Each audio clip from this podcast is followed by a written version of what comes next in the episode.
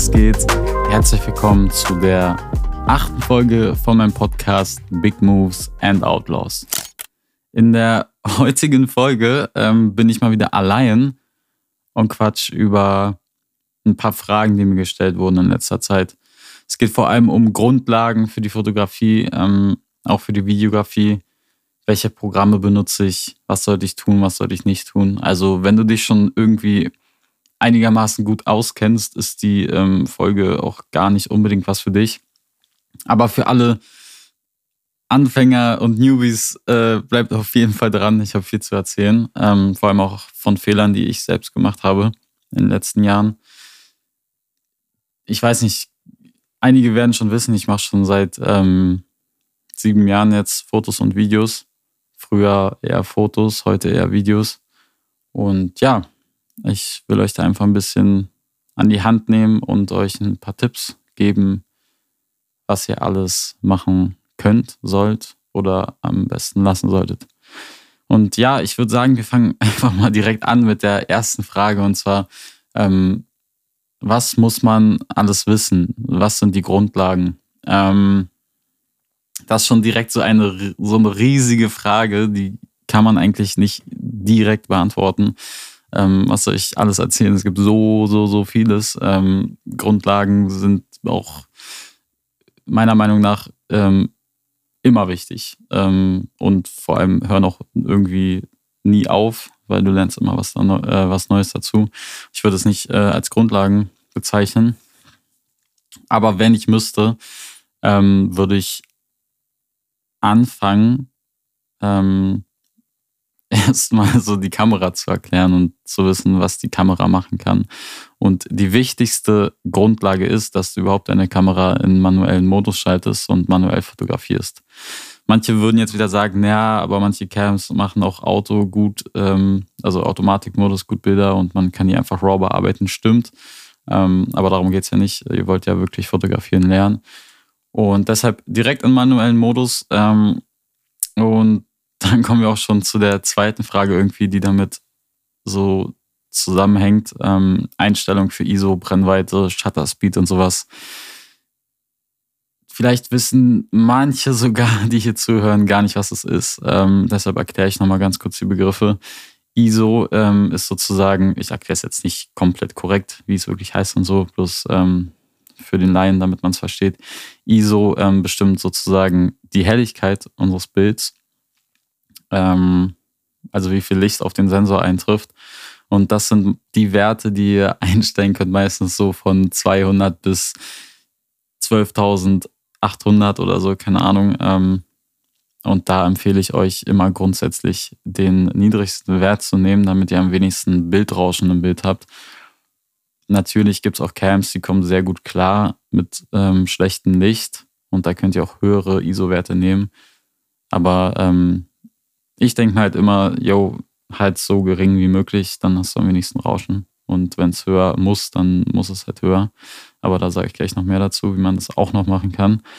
Dann ganz wichtig fürs Filmen, ähm, manche Cams oder auch fürs Fotografieren, eigentlich ist Bullshit, wenn ich sage nur fürs Filmen. Manche Cams haben einen sogenannten Native ISO. Das sind manchmal nur ein ISO-Wert oder zwei ISO-Werte, die sagen, okay, genau in der Einstellung, wenn du zum Beispiel ISO 400, bei meiner Lumix S5 ist zum Beispiel der eine Native ISO 400 und der andere 4000. Und ähm, das heißt so viel, dass bei 400 und 4000 das Bild gleich gut belichtet ist und das wenigste Rauschen im Bild vorhanden ist. Ähm, das könnt ihr halt auch beim Film benutzen. Ich zum Beispiel beim Film filme bloß noch mit ISO 400 und 4000. 400, wenn es hell ist und 4000, wenn es dunkel ist, um halt das äh, geringste Rauschen im Bild zu haben. Und äh, ich stelle dann alles andere halt mit anderen Einstellungen ein, auch mit äh, externen Lichtern und so weiter. Ja, ähm, das ist eigentlich alles zum ISO. Möglichst gering halten, für wenig Rauschen ähm, und gucken, was euer Native ISO ist. Dann ähm, die Brennweite. Schwierig. Ähm, was soll ich dazu sagen? Also Brennweite ist ähm, wieder erstmal für die Newbies. Brennweite ist der Wert, der an eurem Objektiv steht. Dieses 1.4, 2.8, bla bla bla, 4.5, 5.6. Ich weiß auch gar nicht, ob das die richtigen Werte sind, aber ich glaube schon. Ähm, und damit bestimmt ihr auch wiederum, wie viel Licht auf euren Sensor kommt, aber das ähm, bestimmt ihr nicht in der Kamera, sondern im Objektiv. Und umso niedriger der Wert ist, also zum Beispiel 1,4, umso heller ist euer Bild am Ende und umso mehr Licht kommt auf den Sensor. Umso höher der Wert ist, umso weniger Licht. Dazu kommt aber noch ein anderer Punkt, dass ähm, bei, ISO, äh, bei, bei einer Blende von 1.4 habt ihr viel mehr Tiefenschärfe. Also wenn ihr was fokussiert mit 1.4, ist der Hintergrund viel unschärfer, als würdet ihr das Objekt mit Blende 18 ähm, fokussieren. Und das hat auch so ein bisschen was mit dem Können zu tun, vor allem beim Film. Ähm, und vor allem, wenn man manuell fokussiert, welchen, äh, welche Brennweite man nimmt, weil es ist immer gar nicht so easy, ähm, mit Blende 1.4 ähm, alles im Fokus zu behalten. Wenn ihr eine Autofokus-Cam habt, dann beim Fotografieren benutzt auf jeden Fall den Autofokus. Also ich weiß nicht, wann ich das letzte Mal beim Fotografieren manuellen Fokus benutzt habe. Beim Video benutze ich immer manuell eigentlich, weil es einfach natürlicher aussieht. Ähm, ja, also Blende 22 ähm, macht Bild dunkel und alles ist scharf äh, und nichts hat Tiefenschärfe, nichts ist verschwommen im Hintergrund. Blende 1.4 macht alles hell und ähm, vieles ist verschwommen im Hintergrund. Dann äh, direkt zum nächsten Wert, der Shutter Speed. Äh, Shutter Speed ist auf Deutsch die Verschlusszeit.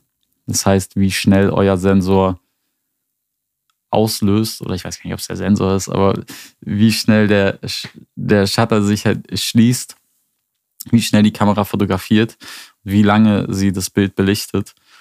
Und ähm, ja, damit kann man natürlich auch wieder die Helligkeit beeinflussen. Umso niedriger der Wert, ähm, zum Beispiel 1, ähm, umso heller ist das Bild. Umso höher der Wert, umso dunkler ist das Bild.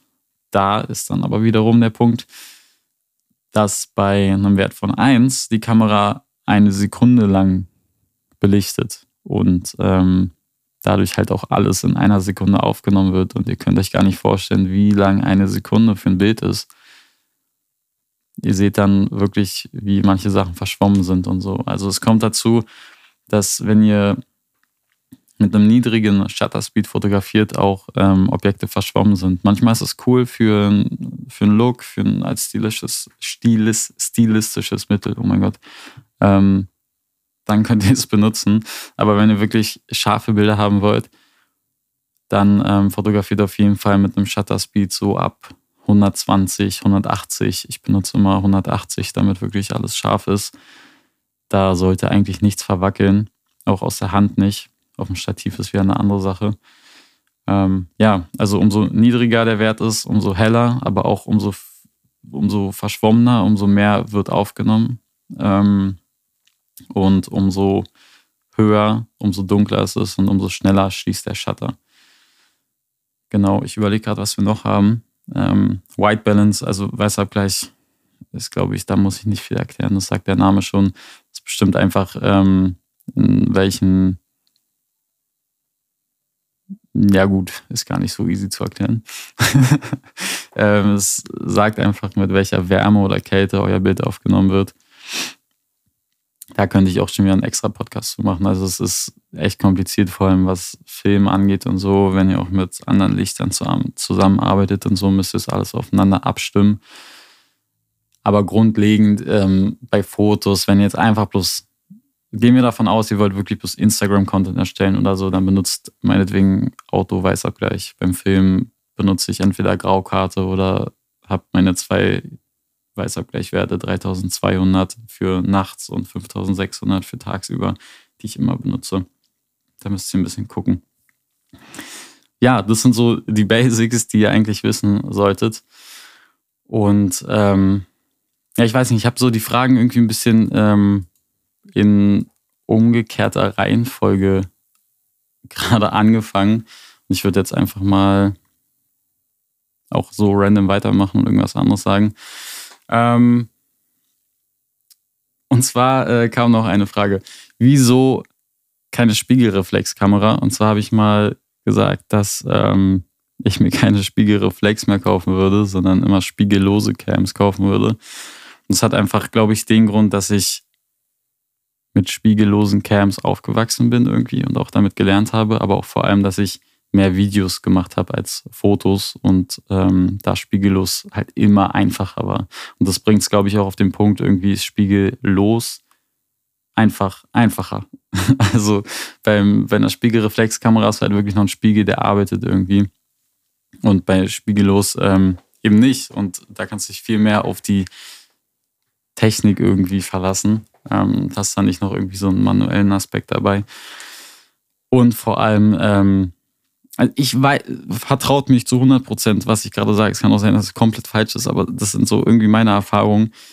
Ich hatte auch mal eine Spiegelreflex und mit der hatte ich oft Probleme bei Kälte und bei schlechtem Wetter und so, dass sie auch einfach mal nicht mehr angegangen ist oder das Bild auf einmal komisch aussah. Einmal habe ich ein, ähm, irgend so ein doofes Licht auf so einer Hochzeit in einer Spiegelreflexkamera bekommen und das ganze Bild war am Arsch und das ist bei der spiegellosen Kamera irgendwie nicht passiert.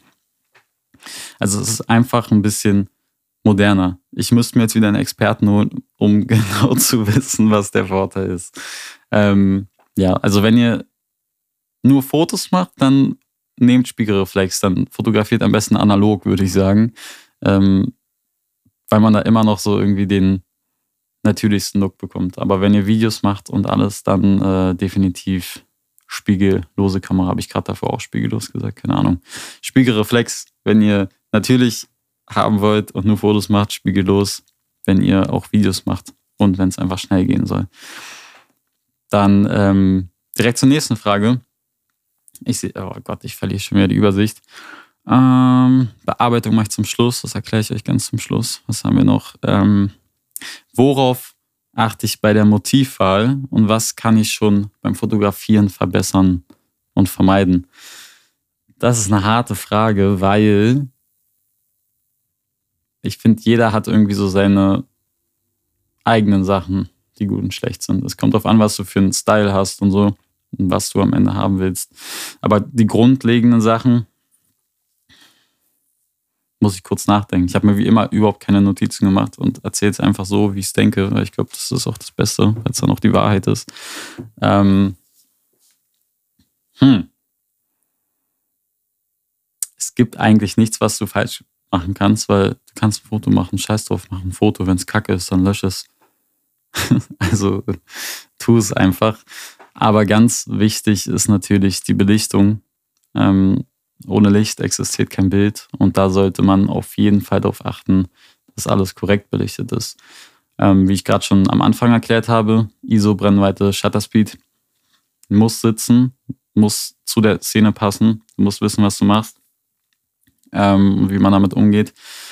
Wenn du sowieso trotzdem schlechtes Licht hat, hast, dann hol dir noch künstliches Licht dazu. Ich habe ähm, zum Beispiel Aperture ganz viele Lichter, oder was heißt viele Lichter, aber ich arbeite mit Aperture immer. Ähm, aber es ist halt eher für Video, wenn man jetzt Fotos macht und so, gehen auch normale Softboxen oder Blitze. Da kann ich auch Godox ähm, empfehlen. Ja, und ich glaube, das ist irgendwie so fast das Wichtigste, einfach, dass das Licht stimmt und dass man da nicht zu viel Rauschen im Bild hat und äh, noch viel, viel Raum für die Nachbearbeitung hat. Es nützt euch nichts, wenn das Bild komplett dunkel ist und ähm, dann nichts mehr bearbeitet werden kann. Sonst ähm, nichts verwackeln, ganz wichtig, außer ihr wollt es. Ähm, manchmal sieht es auch in der Cam nicht verwackelt aus und am Computer sieht es wieder verwackelt aus. Also kennt euch wirklich mit ähm, den Einstellungen aus Shutter Speed beachten. Mm. Ja, okay, sonst ähm, eigentlich bloß Brennweite, die Wahl der Brennweite, der richtigen Brennweite. Es mir ist so oft passiert, dass ich einfach die ganze Zeit im Weitwinkel irgendwie fotografiert habe oder früher auch nur Weitwinkel fotografiert habe, weil ich kein anderes Objektiv hatte. Das ist ganz lustig, weil ich hatte damals eine A6400 von Sony und die habe ich im Bundle mit einem 16 mm von Sigma, glaube ich, bekommen und ich dachte mir, geil, Alter, das ist es und das reicht und damit mache ich jetzt alles.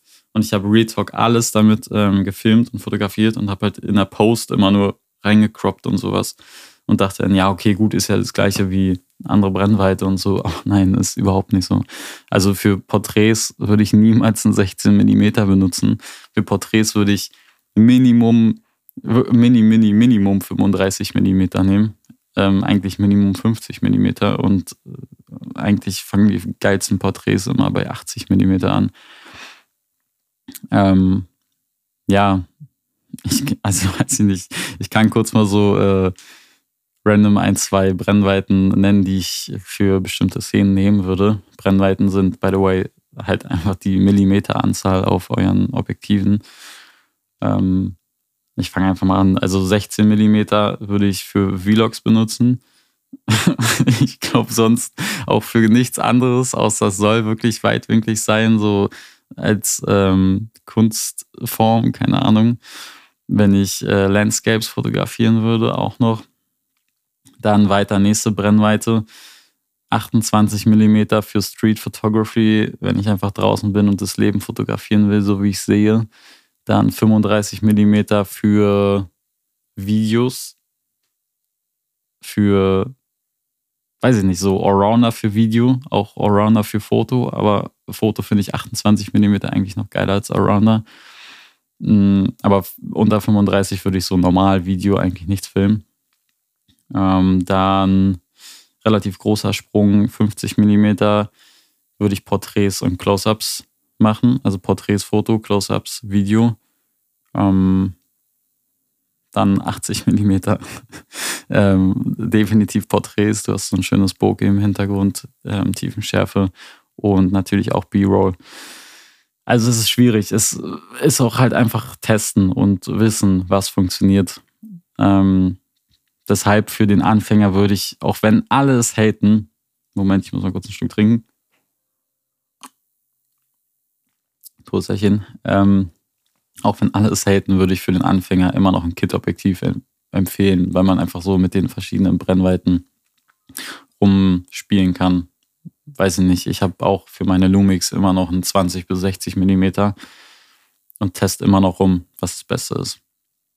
Wenn ihr aber nur Street Photography macht zum Beispiel, holt euch definitiv erstmal Fujifilm und zweitens ein 27 Millimeter.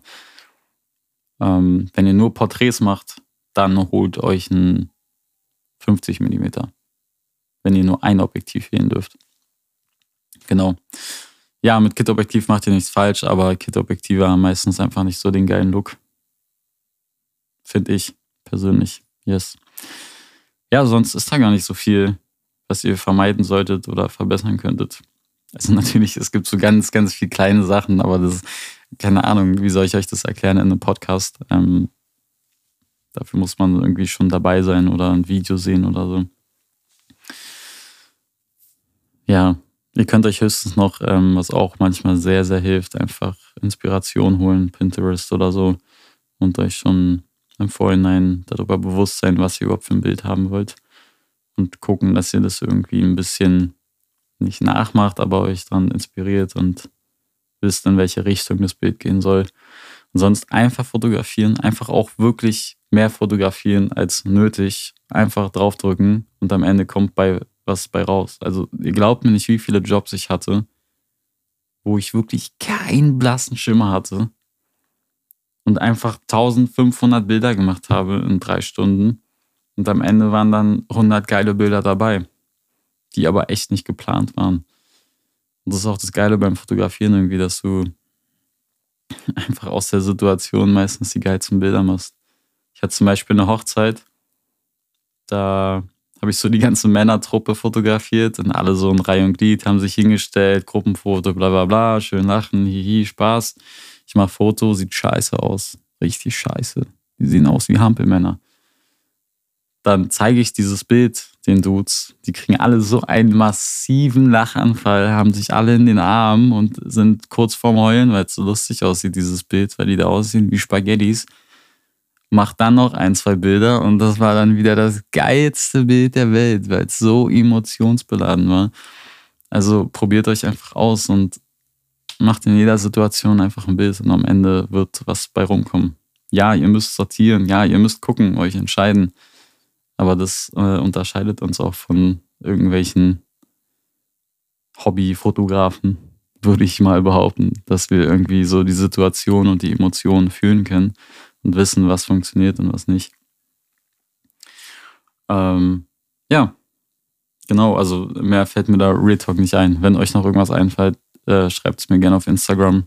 Ich repost eure Antwort und versuche euch nochmal zu helfen oder erkläre es nochmal im nächsten Podcast. Ähm, Do's und Don'ts war auch noch so eine Frage, aber das ist so irgendwie das Gleiche, was ich gerade erzählt habe. Ähm, also da gibt es gar nicht so viel mehr. Es ist eigentlich genau die gleiche Sache. Ihr solltet eure Kamera natürlich nicht einfach wegschmeißen, auf den Boden schmeißen, eure Objektivkappe grundlos ablassen, zerkratzen eure Objektive oder sonst was. Keine Ahnung. Passt auf eure Kamera auf und bildet euch immer weiter, was das ganze Thema angeht. Ja, ich würde jetzt einfach schon zu der Bearbeitung kommen. Ich hatte auch gar nicht vor, dass der Podcast so lang wird. Einfach bloß so ein kleiner Basic-Podcast. Ähm, und zwar, was sind die Bearbeitung Basics äh, und worauf achte ich? Tipps und Tricks. Mm, ja. Hart. Hart, weil da bin ich wirklich der falsche Ansprechpartner. Ich bin jetzt sehr, sehr, sehr, sehr ehrlich zu euch. Mm. Oh mein Gott. Ich bin eigentlich wirklich eine, eine riesen Copycat und kopiere oft auch Looks irgendwie von anderen Content Creatern und so. Oder inspiriere mich da dran. Also ich glaube, ich habe selten Bilder, die ich ohne Presets bearbeite. Außer es geht halt wirklich nicht anders und kein Preset passt. Aber ich fange immer mit Presets an und gucke dann, was funktioniert. Ähm, also für die Newbies wieder Presets sind so Filter, die vorgespeichert sind und die man einfach auf jedes Bild hauen kann. Und ich habe auch jetzt in den Jahren meine eigenen Presets. Ähm, die habe ich sogar rausgebracht auf Etsy oder so. Ich glaube, Lo, Gro, L-O-G-R-O. Findet ihr mich da, falls ihr die kaufen wollt. Und damit arbeite ich eigentlich an allen Bildern. Und jeder Fotograf hat halt irgendwie so seinen Look. Und jeder Fotograf entwickelt sich auch irgendwann Presets, weil er einfach Slide hat, glaube ich, immer wieder die gleichen Einstellungen raufzuhauen, obwohl es halt immer die gleichen sind. Deshalb es ist schwer, euch jetzt zu empfehlen, holt euch Presets und bearbeitet damit. Wisst ihr, das ist irgendwie voll die fal falsche Message für Anfänger. Aber es läuft halt nur mal so. Keine Ahnung, was soll ich sagen. Sucht euch, sucht euch Fotografen raus, die ihr feiert wo ihr den Look feiert und wisst, okay, so will ich es auch machen. Und schaut euch an, wie die ihre Fotos bearbeiten, wie die bearbeitet sind. Wenn die Presets haben, holt euch die Presets und macht eure eigenen Presets raus. Tuned immer ein bisschen dran rum, bis es wirklich zu 100% zu euch passt. Ein Tipp, ein Tipp kann ich euch geben. Naja, gut, zwei. Zwei Tipps kann ich euch geben, die ich wirklich immer beachte. Und zwar ziehe ich immer meine Glanzlichter, meine Lichter runter, dass nichts überbelichtet ist. Und auch für Hauttöne und sowas ist es einfach Zucker, wenn du die runterziehst. Es sieht so gut aus. Ähm, ich finde auch, alles sieht natürlich aus, wenn du die runterziehst. Nicht, nicht zu doll, vielleicht so 30 Prozent, 40 Prozent muss man halt rumspielen. Man muss sich sowieso ausprobieren, was am besten aussieht. Und dann ganz wichtig, oh Gott, ja doch, das ist der Tipp. Das ist der Tipp, worauf alle gewartet haben. Es ist so, so, so wichtig. Ich sehe es immer wieder, dass ihr eure Bilder bitte gerade ausrichtet. Oh mein Gott. Selbst meine beiden Jungs, Jonas, Willi. ich liebe euch, aber warum kriegt ihr es nie hin? Nie hin, die Bilder wirklich zu 100% gerade zu machen und manchmal einfach, ach, scheiß drauf, sieht gut aus, schicke ich so raus, komplett schräg. Macht eure Bilder gerade. Das ist doch das Wichtigste überhaupt. Wenn wir beim Bild angucken, seinen Kopf drehen, oh mein Gott. Bitte achtet darauf, dass sie gut zugeschnitten sind und richtig positioniert sind. Ja, sonst gibt es ja gar nicht viel. Wie gesagt, Sucht euch einen Look raus, versucht ihn irgendwie hinzubekommen, spielt euch rum. Guckt euch meinetwegen auch Lightroom-Tutorials an und so.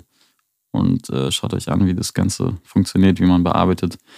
Das kann ich euch im Podcast echt nicht erklären.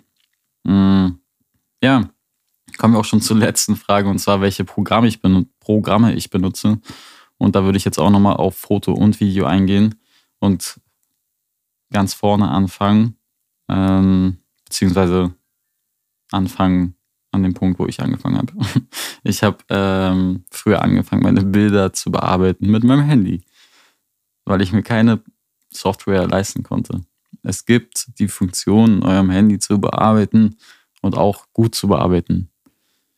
Handybearbeitung sieht meistens nur scheiße aus, weil ihr die Filter vom Handy benutzt. In dem Sinne die Presets vom Handy benutzt. Aber ihr könnt genauso wie in Lightroom, zumindest auf dem iPhone, ich weiß nicht, wie es bei Android ist, könnt ihr die Belichtung, die Glanzlichter, die Schatten, die alles bearbeiten wie in Lightroom. Und es kommt aufs Gleiche hinaus. Ihr könnt halt keine RAW-Bilder bearbeiten. Ihr könnt auch Lightroom for free aufs Handy runterladen und mit Lightroom bearbeiten. Ja. Also, wenn ihr kein Geld habt oder so, dann versucht einfach ähm, mal auf dem Handy zu bearbeiten. Und sonst ähm, definitiv Lightroom. Handy Lightroom for free, meiner Meinung nach. Ich bin mir nicht zu 100% sicher. Kann auch sein, dass es irgendwie nur for free ist, weil ich halt ein Adobe Cloud-Abo habe. Ich weiß es nicht. Sonst gibt es auch so viele andere Bearbeitungs-Apps. Also die machen alle das gleiche, Real Talk. Sucht einfach nach Fotobearbeitung. Es geht ja immer um die gleichen Begriffe. Belichtung, Kontrast, Tiefen, Glanzlichter, Weißabgleich, bla bla bla. Also das wird immer aufs Gleiche hinauskommen. Mhm. Sonst aber, wenn ihr ein bisschen Geld habt und auch einen PC habt, ich würde eh empfehlen, am PC zu bearbeiten. Auch einfach, weil ihr das Bild, die Bildwiedergabe korrekter einstellen könnt. Dann auf jeden Fall für Bilder Lightroom. Ähm, wenn ihr es schnell machen wollt, dann Lightroom CC, glaube ich. Und, oder? Weiß ich nicht. Es gibt eine neuere Lightroom-Version und eine ältere Lightroom Classic. Ähm, wenn ihr aber wirklich korrekt arbeiten wollt und noch ein paar mehr Funktionen haben wollt, dann Lightroom Classic. Da gibt es halt auch tausende Tutorials auf YouTube. Ähm, sonst auch noch Capture One, ziemlich nice. Ich bin bloß noch nicht umgestiegen, weil ich zu faul bin. Ich glaube, ich könnte mir das komplette Adobe-Abo sparen, wenn ich auf Capture One umsteigen würde. Hat die gleichen Funktionen, wie gesagt, das ist ein Bildbearbeitungsprogramm. Yes. Ähm, ja, das war's für Foto. Ähm, Video definitiv Testsieger 2023. Nein, auch schon vorher. Ähm, DaVinci Resolve.